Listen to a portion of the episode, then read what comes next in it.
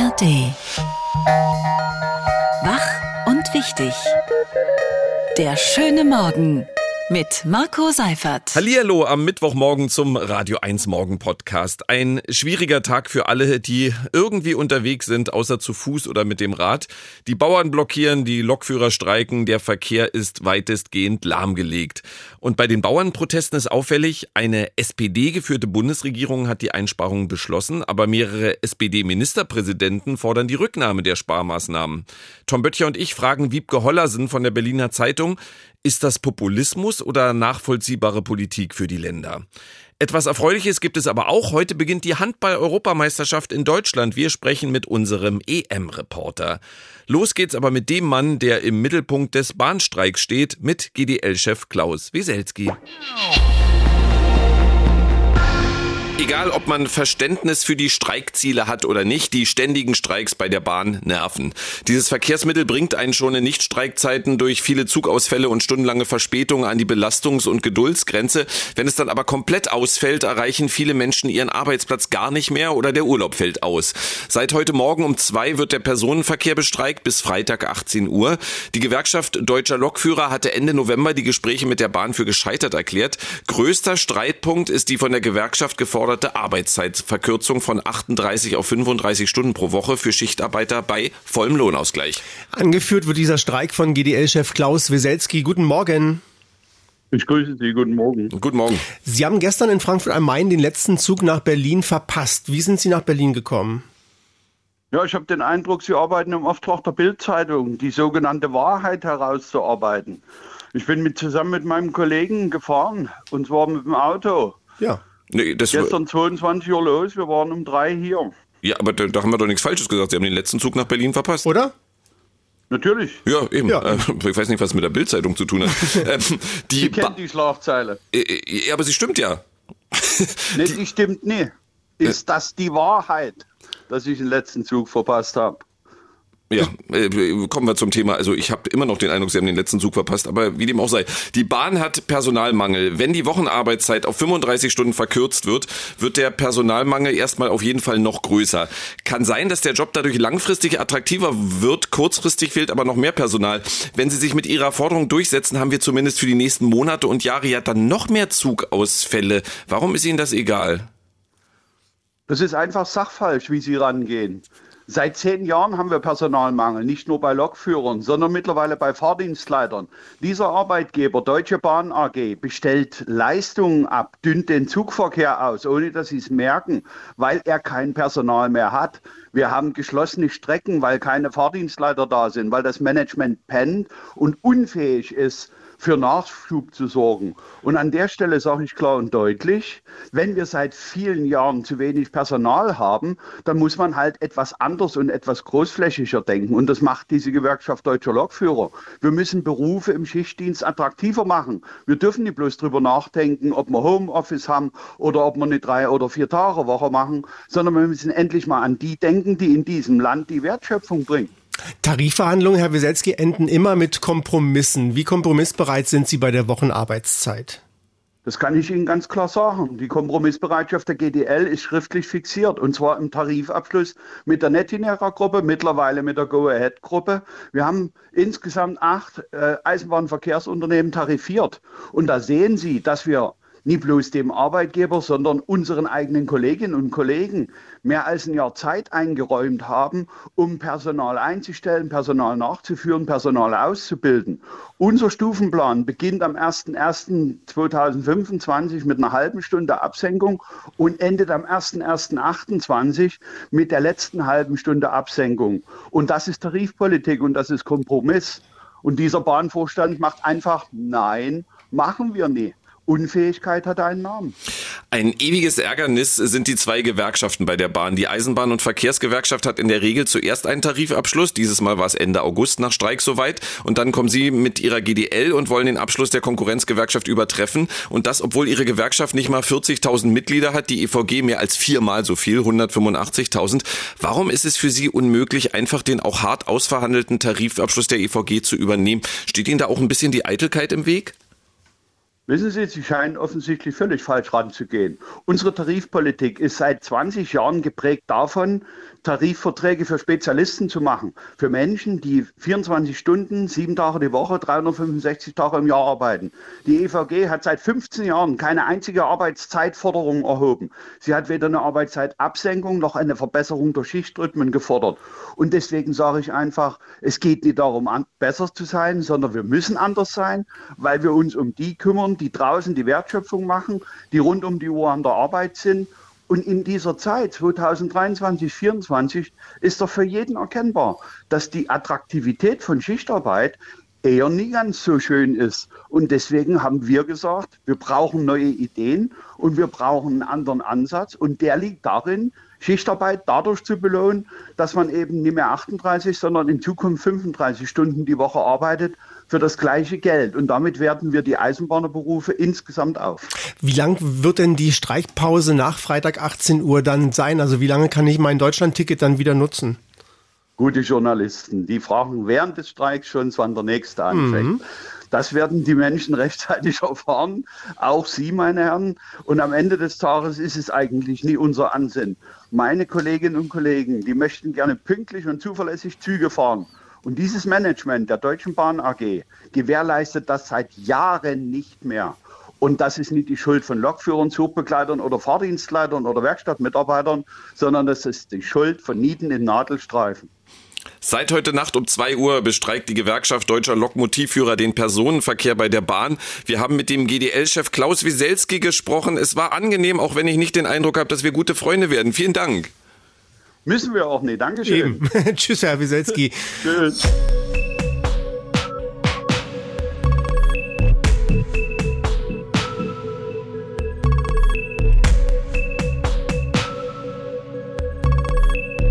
Bauern protestieren weiter und wollen heute sämtliche Autobahnauffahrten von Brandenburg blockieren. Bundeskanzler Olaf Scholz von der SPD hält an den Kürzungen fest. Niemand sollte sich Illusionen machen. Es schreiben sich gut viele seitenfüllende Leitartikel über die Notwendigkeit von Subventionsabbau. Aber jeder kleine Schritt wird dazu führen, dass man viele Stimmen hört, die sagen, aber nicht diese.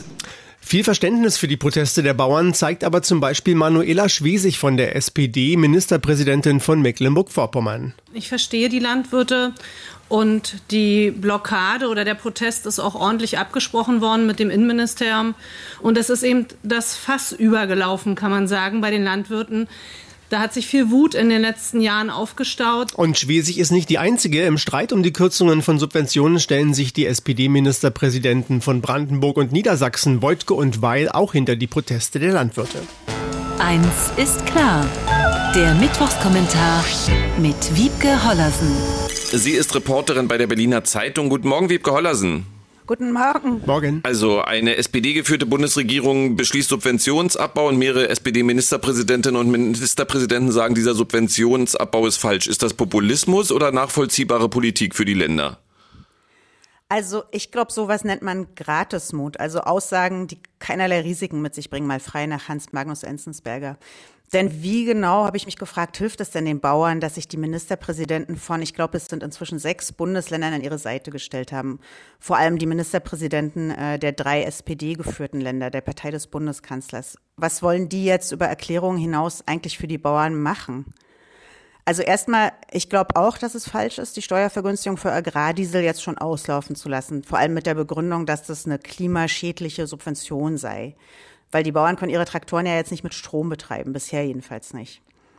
Aber bei den Protesten geht es den Bauern ja gar nicht nur um diesen Agrardiesel. Meine Kollegen, die haben in den letzten Jahren und auch jetzt wieder von Höfen in Brandenburg und anderswo berichtet. Und bei den Landwirten, da scheint sich wirklich eine Menge Ärger angestaut zu haben. Frau Schwesig hat das ja auch erkannt. Vor allem bei den kleinen und mittleren Betrieben, die stehen schon gehörig unter Druck. Vielleicht mit Ausnahme des letzten Jahres, das gute Gewinne für Landwirte gebracht hat.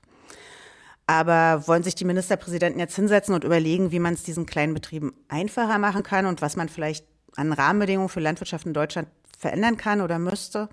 Also Henrik Wüst von der CDU aus NRW, der will jetzt wohl eine Agrarkommission einberufen, aber der hat wahrscheinlich auch wie die gesamte Union vergessen, dass eigentlich sie das waren, die jahrzehntelang das Landwirtschaftsministerium geführt haben. Von SPD-Ministerpräsidenten habe ich in diese Richtung jetzt noch keine Ideen gehört. Aber so würde ich mir eigentlich eine ernstzunehmende Politik vorstellen, wie Sie das da in der Frage genannt haben. Also nochmal, was wollen jetzt Manuela Schwesig und Stefan Weil und Dietmar Woidke machen, wenn Scholz stur bleibt? Hm, Woidke ist ja im Vorstand der SPD und die anderen beiden sind auch nicht so ganz unwichtig in der Partei. Machen die dann richtig Stress und stellen sich beim Kanzler quer? Also bin ich gespannt, kann ich mir jetzt auch noch nicht so vorstellen. Also warum geben diese SPD-Ministerpräsidenten dann diese Statements ab? Ich fürchte, das ist leider ziemlich offensichtlich. Die machen das, weil die selbst ganz schön unter Druck stehen. Die regieren große Flächenländer, da leben sehr viele Leute oder die meisten Leute auf dem Land. Und bei Voigtke in Brandenburg wird im September gewählt. Die AfD liegt in Umfragen weit vorn, bei mehr als 30 Prozent. Bei Schwesig wird zwar jetzt noch nicht so bald gewählt, aber die AfD lag da in der letzten Umfrage in Mecklenburg-Vorpommern sogar schon bei 35 Prozent und die SPD noch bei 20. Und Manuela Schwesig wurde ja mal mit fast 40 Prozent in ihr Amt gewählt. Das muss echt schmerzhaft sein. Und bei Weil in Niedersachsen ist die AfD in Umfragen jetzt so bei 18 Prozent und die CDU liegt schon vor der SPD der Bauernprotest, der ist ja auch ein großer Protest gegen die Ampel. Da geht es, wie gesagt, nicht nur um diesen Agrardiesel und da geht es auch nicht nur um die Bedingungen für die Landwirtschaft in Deutschland. Da haben sich ja längst viele andere Unzufriedene angeschlossen, Handwerker und Spediteure zum Beispiel. Die Ampel ist eine Regierung, die die Mehrheit der Deutschen nicht mehr will. Das muss man ganz deutlich so sagen. Die kommt in Umfragen auf der Bundesebene im Moment noch so auf 23, 24 Prozent je nach Umfrageinstitut. Wollen die SPD-Ministerpräsidenten in diesen Strudel jetzt mit reingeraten? Nee, das wollen die natürlich nicht. Und hinzu kommt auch, der Schaden für die Ampel ist ja auch schon da. Das schadet der Ampel jetzt auch nicht mehr, wenn die Ministerpräsidenten da ein paar Sachen sagen, die nach Beistand für die Bauern klingen. Aber ob die Bauern den Beistand am Ende auch von denen kriegen, weiß ich nicht. Dietmar hat in Brandenburg eine mögliche Unterstützung in Aussicht gestellt, klang nach finanzieller Unterstützung, aber ich glaube, da war er bisher auch der Einzige. Der Mittwochskommentar mit Wiebke Hollersen von der Berliner Zeitung. Vielen Dank. Hier ist die Radio 1 Tagesvorschau. Heute ist Mittwoch, der 10. Januar 2024 und er hat heute Geburtstag. Hey, it's George Foreman. You remember me. I stepped into the ring with the great Muhammad Ali in Zaire, Africa. Der ehemalige US-Schwergewichtsboxweltmeister George Foreman galt lange als nahezu unbesiegbar und verlor dann überraschend 1974 im legendären Rumble in the Jungle gegen Muhammad Ali. Heute wird George Foreman 75 Jahre alt und auch sie hat heute Geburtstag. Herzlich willkommen und guten Abend. Hier ist exklusiv. Ich bin Frauke Ludowig. Ja, und diese Frau hat wohl etwas die Kontrolle über ihre Tochter verloren. Seit fast 32 Jahren berichtet sie von Frauen, die wohl etwas die Kontrolle über ihre Töchter Töchter verlieren und über andere skandalöse Promi-Geschichten. Heute feiert Frauke Ludowig ihren 60. Geburtstag. Daran kommen Sie nicht vorbei. Am Streik bei der Bahn. Die Gewerkschaft deutscher Lokomotivführer hat im Tarifstreit mit der Deutschen Bahn erneut zum Streik aufgerufen. Im Personenverkehr hat er heute Nacht um 2 Uhr begonnen und soll bis übermorgen, also bis Freitag um 18 Uhr dauern. Und auf den Straßen dürfte es heute schwierig werden. Die Landwirte wollen wieder den Verkehr lahmlegen. Die Bauernvereinigung LSV hat angekündigt, alle Autobahnauffahrten in Brandenburg mit mindestens je zwei Traktoren abzusperren und zwar für sechs Stunden von 9 bis 15 Uhr. Fast direkt vor Ihrer Haustür. Heute ist es wieder soweit. Der bundesweite Schulwettbewerb Toiletten machen Schule startet zum dritten Mal. Teams aus Kindern und Erwachsenen sollen Ideen entwickeln und Konzepte umsetzen, um Schultoiletten nachhaltig zu verbessern. Dabei werden sie durch verschiedene Schritte geleitet, von der Bestandsaufnahme bis zur Ideenfindung.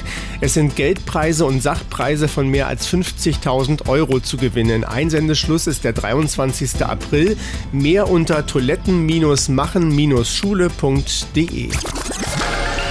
Sportlich, sportlich. Heute startet die Handball-Europameisterschaft in Deutschland. 24 Teams kämpfen ab heute um den Titel. Das Finale steigt am 28. Januar. Gleich zum Auftakt gibt es heute ein Weltrekordspiel vor 53.000 Fans. Wow. So viele haben noch nie ein Handballspiel gesehen. Live im Stadion oder in der Halle will das DHB-Team von Trainer Alfred Gislason in Düsseldorf gegen die Schweiz die Welle erwischen und eine Handball-Euphorie im Land auslösen.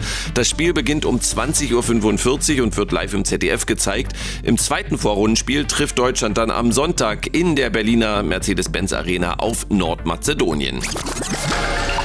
Und auf keinen Fall vergessen. Heute ist es genau ein Jahr her, dass die Bundesregierung zu ihrem ersten Mobilitätsgipfel eingeladen hat. Damals kritisierten zahlreiche Verbände und Organisationen, die Verkehrswende sei längst noch nicht im Kanzleramt angekommen. Unter dem Motto Verkehrswende braucht Zeitenwende wollen Gewerkschaften, Schienen- und Fahrradverbände heute vorstellen, welche verkehrspolitischen Weichen die Ampelkoalition in der zweiten Hälfte der Legislaturperiode unbedingt stellen sollte. Die Pressekonferenz wird digital bei YouTube übertragen. Das war die Radio 1 Tagesvorschau. Deutschland ist ein Handballland. Wissen Sie, wie viele Handball-Europameisterschaften der Männer schon in Deutschland ausgetragen wurden? Mhm. Keine einzige. Es wird also Zeit. Heute startet die Handball-EM in Deutschland. Deutschland spielt um 20.45 Uhr in Düsseldorf gegen die Schweiz und das nicht in irgendeiner Sporthalle, sondern in der Arena, in der sonst Fortuna Düsseldorf spielt. Mehr als 50.000 Fans werden dabei sein. Das ist ein Weltrekord. Noch nie haben so viele Menschen ein Handballspiel live vor Ort erlebt. Bundestrainer Alfred Gislason erwartet einen positiven Effekt für seine Spieler, wie er gestern im ZDF gesagt hat. Ich denke, das wird äh, die Mannschaft beflügeln ich denke, das wird äh, ja, die Mannschaft auch äh, nach vorne pushen. Hoffen wir natürlich auf eine richtig schöne Atmosphäre. Am Morgen vor dem Weltrekordspiel sprechen wir jetzt mit unserem Handball-EM-Reporter. Guten Morgen, Thomas Koos. Einen wunderschönen guten Morgen, hallo. Guten Morgen. Thomas, mehr als 50.000 Fans in der Düsseldorfer Arena, wo sonst Fußball gespielt wird und Konzerte stattfinden. Bei Minusgraden wird das Dach zugemacht, das ist klar. Wie wurde das Stadion ansonsten umgebaut? Also die haben äh, Handballfeld ist natürlich deutlich kleiner. Das haben sie natürlich mitten ins Stadion gebaut. Dann haben sie äh, noch Zusatztribünen, sehr flache in den Innenraum äh, aufgestellt. Das sind für nochmal Platz für 9000 Zuschauern. Und da müssen sie jetzt natürlich alles nochmal richtig ausleuchten. Da sind extra 500 Lampen installiert worden, 250 Lautsprecher und die Frage der Temperatur habe ich mir natürlich auch gestellt. Äh, wir haben gerade minus sieben Grad hier. Und ich habe mich gefragt, wie kriegen die das Ding warm? Ich habe mir natürlich einen dicken Pulli gestern angezogen, bin auf die Tribüne gegangen und hatte wirklich Schweißausbrüche. Wir haben Thermometer dabei gehabt. Es waren 41 Grad. Die haben 70 Heizstrahler unter dem Dach befestigt. Und äh, wir sitzen weiter oben, also weiter dicht am Dach. Und äh, es war eine tierische Hitze. Also man kann fast schon überlegen, ob man dort heute Abend mit kurzer Hose und T-Shirt sitzt, äh, weil ansonsten muss man nicht nur äh, schwitzen, sondern auch, äh, nee, nicht nur schwatzen, sondern auch schwitzen. Die Handballer spielen in der Liga, wenn es gut läuft, vor rund 10.000 Fans. Auch wenn sie alle abstreiten, kann eine Kulisse von mehr als 50.000 Fans nicht auch einschüchternd wirken? Ja, gerade für diese äh, sehr unerfahrene deutsche Mannschaft, weil äh, da spielen ja gerade mal noch vier Spieler in der Champions League. Ähm, alle haben da noch nie gespielt, aber das ist natürlich alles weitläufiger, alles viel größer. Und ich habe das schon gestern auch so ein bisschen gespürt bei dem einen oder anderen Spielern. Die wollen da gar nicht mehr drüber reden, die wollen anfangen zu spielen, weil äh, der Druck ist sowieso da, die Vorfreude auch, aber sie wollen sich mit dem Thema nicht mehr beschäftigen, weil die äh, Laufwege, die, äh, die Gewohnheiten sind alle anders als in, in der Halle, wenn man auf Toilette will. Die, die, Wege sind viel länger, wenn man, wenn man einläuft. Also das ist, sind alles Dinge, auf die sich diese junge Mannschaft äh, einstellen muss und äh, sie wollen einfach nur heute Abend loslegen. Mhm. Ich glaube, die sind dann auch in Anführungszeichen froh, wenn es denn nach Berlin geht, mhm. in eine normale Halle. Deutschland ist in einer Gruppe mit der Schweiz, Nordmazedonien und Frankreich. Frankreich ist Olympiasieger von 2020 und Vize-Weltmeister 2023. Die ersten beiden der Vierergruppe kommen weiter. Wie sicher ist es für dich, dass Deutschland diese Gruppe Gruppe übersteht. Das ist heute Abend schon ein Schlüsselspiel, das muss man sagen. Äh, die Schweizer acht Spieler sind ja auch aus der Bundesliga. Die haben wirklich eine gute erste Sieben. In der Breite ist Deutschland besser aufgestellt, aber wir haben es angesprochen, der Druck ist da und mal gucken, ob sie damit klarkommen. Das ist heute ein Schlüsselspiel. Sollte man das verlieren, dann muss man richtig zittern. Deutschland ist eigentlich äh, aus meiner Sicht äh, für Platz zwei vorgesehen. Also die ersten beiden kommen ja dann in dieser Hauptrunde neben einem der Titelfavoriten Frankreich. Und aber wenn man natürlich mit dem Heimvorteil, mit den Zuschauern im Rücken, kann da vielleicht auch was gehen an Überraschung. Aber ich glaube, heute Abend ist das schon ein Schlüsselspiel. Gegen die Schweiz muss man gewinnen. Heute werden viele vorm Fernseher sitzen, die Handball nur bei großen Turnieren gucken und sich sonst nicht so auskennen. Worauf und auf wen sollten wir bei der deutschen Nationalmannschaft besonders achten? Wo fangen wir an? Vorne, hinten, Mitte oder? Gerne, wo du magst. okay, dann fangen wir im Tor an. Natürlich Andreas Wolf. äh, der ist enorm wichtig, weil äh, der hatte einen Bandscheibenvorfall vor zweieinhalb Monaten, der ist äh, ausgefallen, der ist jetzt aber wieder äh, auf dem Weg, richtig fit zu werden. Auch in den Vorbereitungsspielen hat man seine Klasse schon gesehen. Der muss sich natürlich weiter steigern und so ein Torwart hinten drin, der gibt natürlich auch einer Abwehr Sicherheit. Dann haben wir da den Kapitän Johannes Goller, das ist der Abwehrchef, der in Flensburg spielt. Äh, auch ein ganz wichtiger Faktor für diese Mannschaft. Und dann muss man natürlich erwähnen, Juri Knorr, der junge Spielmacher von den Rhein-Neckar-Löwen, hat eine ganz schlechte Saison äh, bei den Mannheimern bisher gespielt, aber das liegt eher an seinen Nebenleuten. Der ist richtig heiß auf dieses Turnier mhm. und auch einer, der wirklich äh, zu den weltbesten Spielern aufschauen kann und vielleicht auch irgendwann einer werden kann. Also das sind die drei, die ich nennen würde. Der Torwart Wolf, Abwehrchef Goller und der Spielmacher Juri Knorr. So, sehr gut. Heute startet die Handball-EM in Deutschland mit dem Eröffnungsspiel zwischen Deutschland und der Schweiz. Los geht's um 2045. 40, die das ZDF überträgt live. Die beiden weiteren Gruppenspiele Deutschlands finden dann in der Mercedes-Benz Arena hier in Berlin statt. Wir haben mit unserem Handball-EM-Reporter gesprochen. Vielen Dank, Thomas Kurs. Bitte, gerne. Die Radio 1 Denkpause.